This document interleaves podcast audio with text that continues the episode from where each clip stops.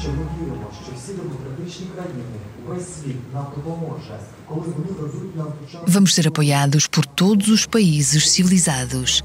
Vamos receber armas modernas que vão destruir o exército russo. Dizia a voz que saía da televisão colocada no canto esquerdo do palco. Um velhote, na casa dos 70, ouvia e dormitava numa poltrona, até ser interrompido pela campainha. Лесику, Наталку, ну відчиніть. Lésico, Natália, alguém pode abrir a porta?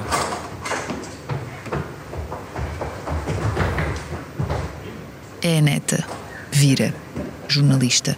Regressou da linha da frente. Vira, prima! Vira! Vira! A nossa Vira chegou! Minha querida! Depois no palco surge a mãe. Minha filha, assustaste-me. Deixa-me olhar para ti. Dá uma voltinha. Meu Deus, estás tão magrinha. E o pai? Pai, jornalista, então. Senhora dona jornalista, veio fazer uma visita.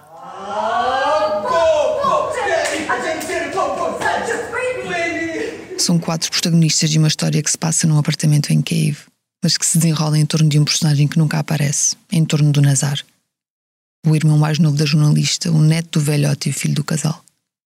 Nazar, ator de formação, quando começou a invasão em larga escala, trocou o palco de teatro pelo teatro de guerra.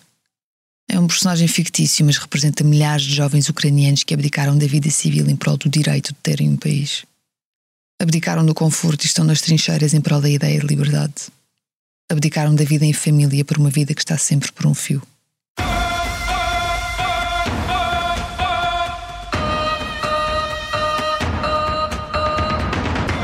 O meu nome é Irina Chev e este é o meu Manual de Sobrevivência, um podcast narrativo sobre o dia a dia num país em guerra.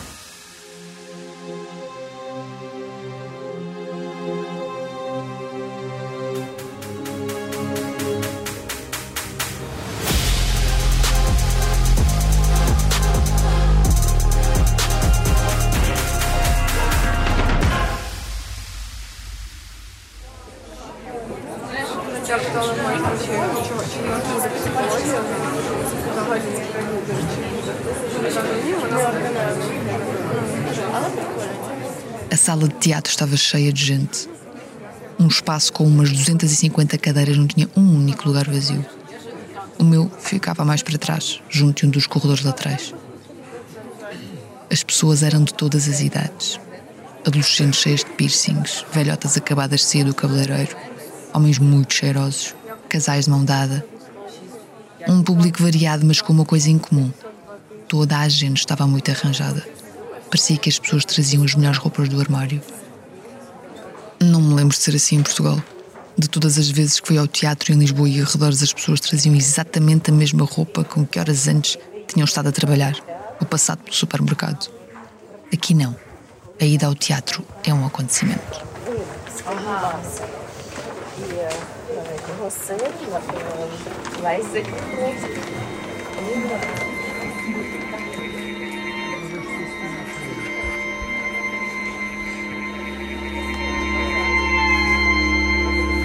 Народные республики Донбасса обратились к России с просьбой о помощи. Não sei se a plateia estava toda como eu, mas não fazia ideia que ia haver uma peça sobre o tema da guerra. Sabia sim que ia haver um espetáculo chamado Comediantes. Por sugestão do título, esperava algo leve. É mesmo daqueles casos típicos em que julgas o livro pela capa. Aqui foi o espetáculo pelo título.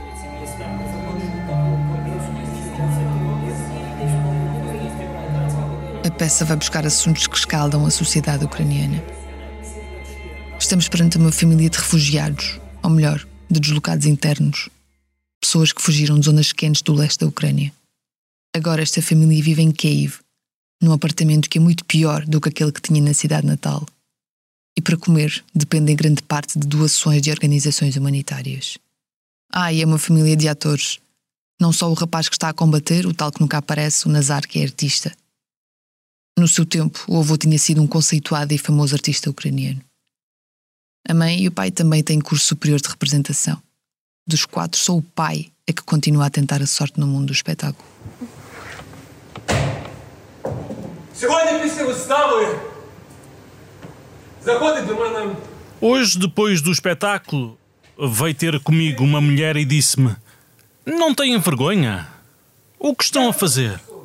Os nossos filhos morrem na frente e vocês andam a gracejar. Гинуть на війні, а ви блазнюєте.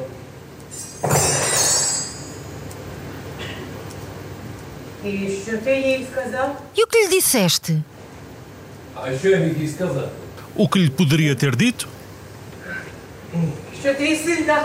Como assim? O quê? Que o teu filho também está na guerra? Que tu não andas a gracejar? Tu atuas em cima de um palco. É uma idiota essa mulher. Peço desculpa, não cheguei lá. Virei as costas e fui embora. Mas vou atuar na mesma. A questão é repetida várias vezes ao longo da peça. Em termos de guerra, que sentido fazem a arte e o teatro? E isso fez-me lembrar a quantidade de vezes que as pessoas reagem com espanto ao saberem que os ucranianos, apesar de tudo, continuam a ter uma vida relativamente normal. Parece-me que quem está de fora imagina que na Ucrânia as pessoas estão sempre taciturnas, em depressão, que o clima é pesado e o ambiente escuro, mas não é bem assim. Obviamente que a guerra está sempre presente como pano de fundo, mas tudo funciona. Os transportes públicos, as escolas, os hospitais, os correios. Os adolescentes fumam às escondidas dos pais, ouvem hip hop e vestem roupas largas. Os pais resmungam nos grupos do WhatsApp da escola dos filhos. As famílias fazem obras em casa, planeiam férias. As miúdas arranjam-se de tal forma que parecem todas fazer parte das Kardashians. Os cafés, pelo menos nas grandes cidades, estão cheios de gente, assim como os espaços de concertos e as salas de teatro. Раз, два. У нас новий запис з паном Богданом. Um, dois, temos uma nova gravação com o Sr. Bohdan Banyuk. Desta vez vamos falar sobre os comediantes. А того разу, що ви говорили? E da outra vez, falamos do quê?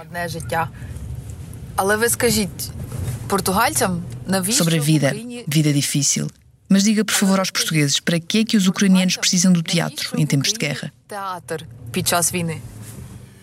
Fui falar com o ator que interpreta o velhote na peça Comediantes, Bohdan Benyuk. É também diretor do teatro onde o espetáculo está em cena Alguém que já conhecia e que até já tinha entrevistado para uma reportagem para a SIC. Ну, якщо в нас війна зараз, то це ж не значить, що людина весь час повинна бути Só porque estamos agora em guerra, isso não significa que tenhamos que estar sempre numa situação de stress. As pessoas têm de conseguir relaxar. É o mesmo quando dormem. Têm que relaxar para que o organismo descanse, porque o organismo não pode estar constantemente em tensão. бувати весь час в накалі. Falávamos a caminho do teatro. Bohdan Banyuk ia a conduzir e a tentar contornar o trânsito no centro de Kiev. Ruas largas, com duas, três ou até quatro faixas para cada lado, mas mesmo assim sem espaço suficiente para todos os carros. A cultura ucraniana está agora a desenhar os seus contornos, porque a chamada União Soviética tentou sempre eliminar a identidade daqueles povos, diluí-la.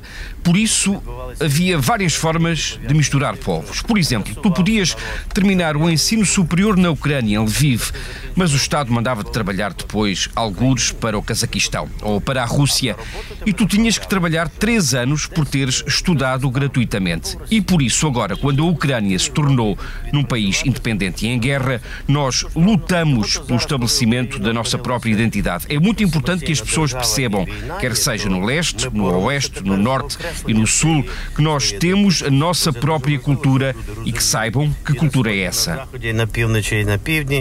заході, і на півночі і на півдні, те, що є в нас своя культура, яка вона ця культура, знали цю культуру. Cultura enquanto uma das bases identitárias de um povo. Um guia interno e externo. É importante que se encontre a ordem na própria casa para que depois, por entre os povos que já resolveram os problemas internos, nós também possamos ser vistos como um povo individual que não é semelhante aos russos. Somos completamente diferentes, porque isso era um problema recorrente. Quando íamos para o estrangeiro, toda a gente dizia que a Ucrânia era a Rússia e toda a gente dizia Russian, Russian. Ainda que tu pudesses dizer três vezes que não eras russo, ninguém se importava. Tinhas que andar a provar a partir dos anos 90, depois de a Ucrânia se ter tornado independente. Começaste um longo processo de demonstração do que é a Ucrânia e foi apenas a guerra que abriu os olhos ao mundo inteiro e as pessoas viram que há um país que empunhou as armas contra a Rússia. наставила свою зброю Росії.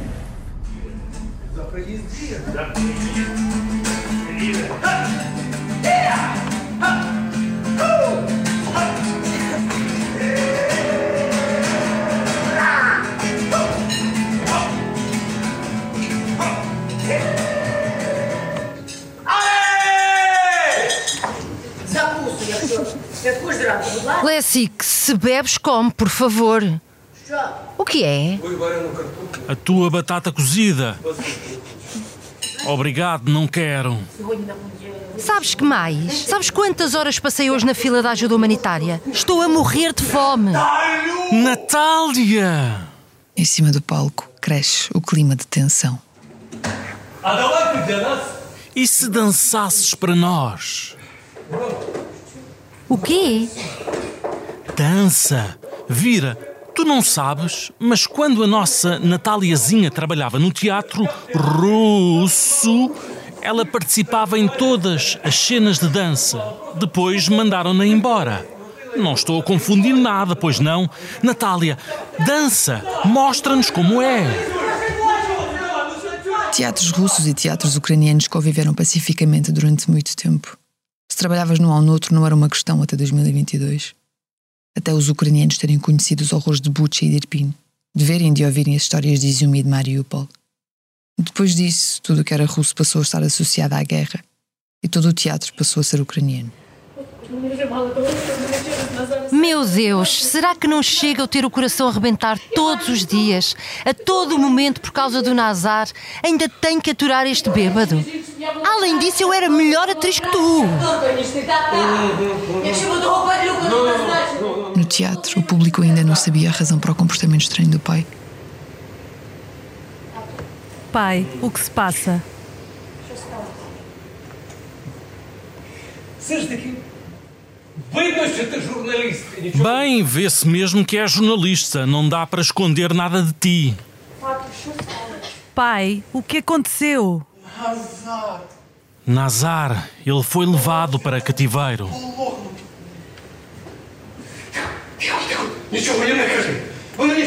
Chiu, Chiu, não lhes digas nada. Eles não sabem nada. A irmã ficou paralisada. O pai começou a contar histórias da juventude para entreter. E a plateia prestou atenção. Você sabe como dança uma palmeira? Perguntei-lhe. Ela disse que não e eu disse: Eu sei, eu sei como dança uma palmeira, porque eu sou uma palmeira.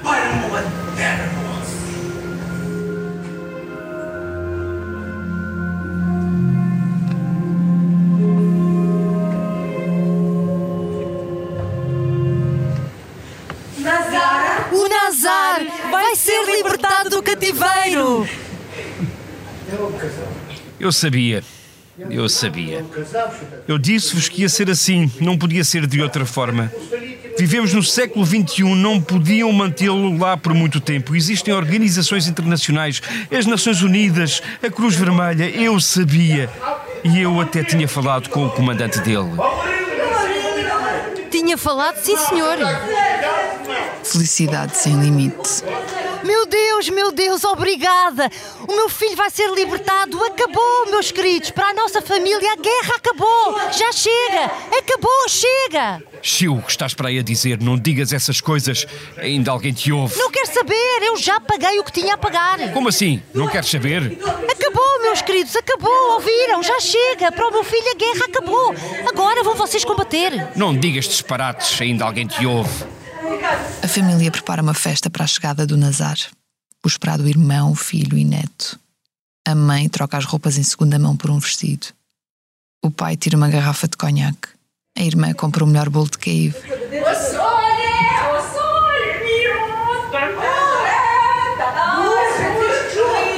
Mas rapidamente o ambiente muda. Lá fora, lá fora! Estão lá militares! O que é que eles querem? O velhote vai ver o que se passa. Eles estão a fazer patrulha. Não te preocupes. Não é nada de especial. É o trabalho deles. O pai agarra a mãe com todas as forças que tem. Lá, o nosso menino. O nosso menino foi morto a tiro. розстріляли. Щонайменше ще сім автобусів із пораненими українськими бійцями виїхали із заводу Азовсталі і прибули на тимчасово окуповану територію Донецької області. В мережі з'явилися декілька фото наших бійців. Fim da primeira parte. Антон, відхилення.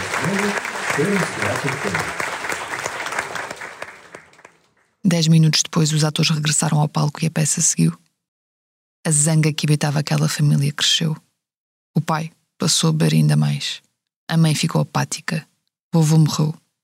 E a neta largou o jornalismo e foi combater no lugar do irmão.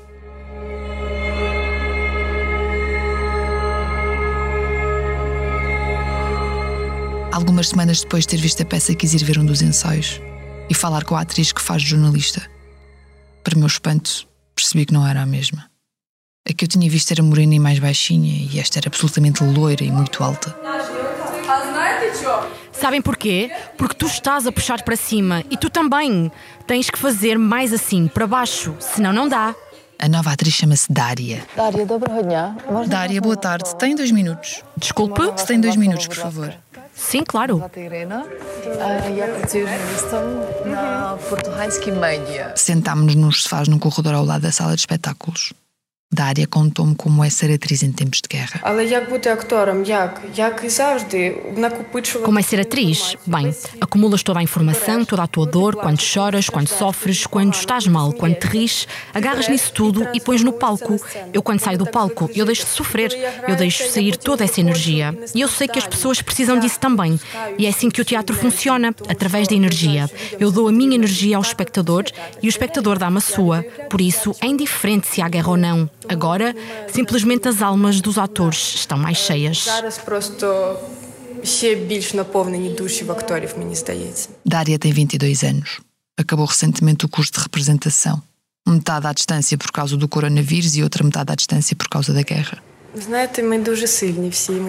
Sabe, acho que somos todos muito fortes. Nós, os ucranianos, somos muito fortes, cheios de luz e estamos preparados para tudo. A guerra, na verdade, não dá cabo da criatividade, mas abre novas temáticas. Perguntei-lhe finalmente se interpretavam à vez. Ela e a outra atriz que eu tinha visto em palco da primeira vez. Daria contou-me que Ana a rapariga que eu tinha visto interpretar o papel de jornalista que perde o irmão na guerra estava de luto. O pai morreu. E ela descobriu em palco, nos ensaios, a três horas do espetáculo. O pai da Ana morreu na linha da frente, em combate. Eu dedico inteiramente este papel, o meu trabalho, a uma pessoa que eu nunca conheci, Acho muito importante falarmos sobre estes assuntos no teatro, interpretar estes papéis e termos estas peças em cena. Aqui estava.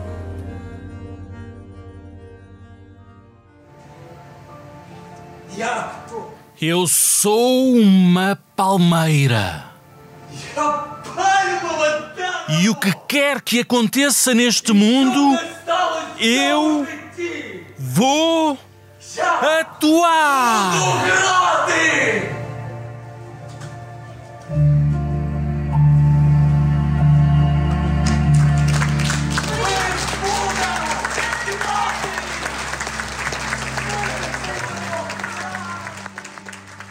Sabem aquela frase clichê?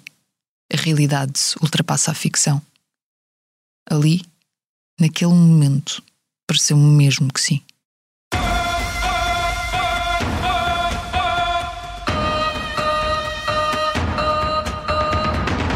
Manual de sobrevivência tem sonoplastia de João Luís Amorim. Arte gráfica de Tiago Pereira Santos. Dobragens de Bárbara Lima, Luís Manso, Silvia Lima Rato, Mariana Xavier e Pedro Miguel Costa. A coordenação é de Joana Beleza. Direção de Ricardo Costa. Eu sou Irina Chev e no próximo episódio vou levar-vos numa viagem.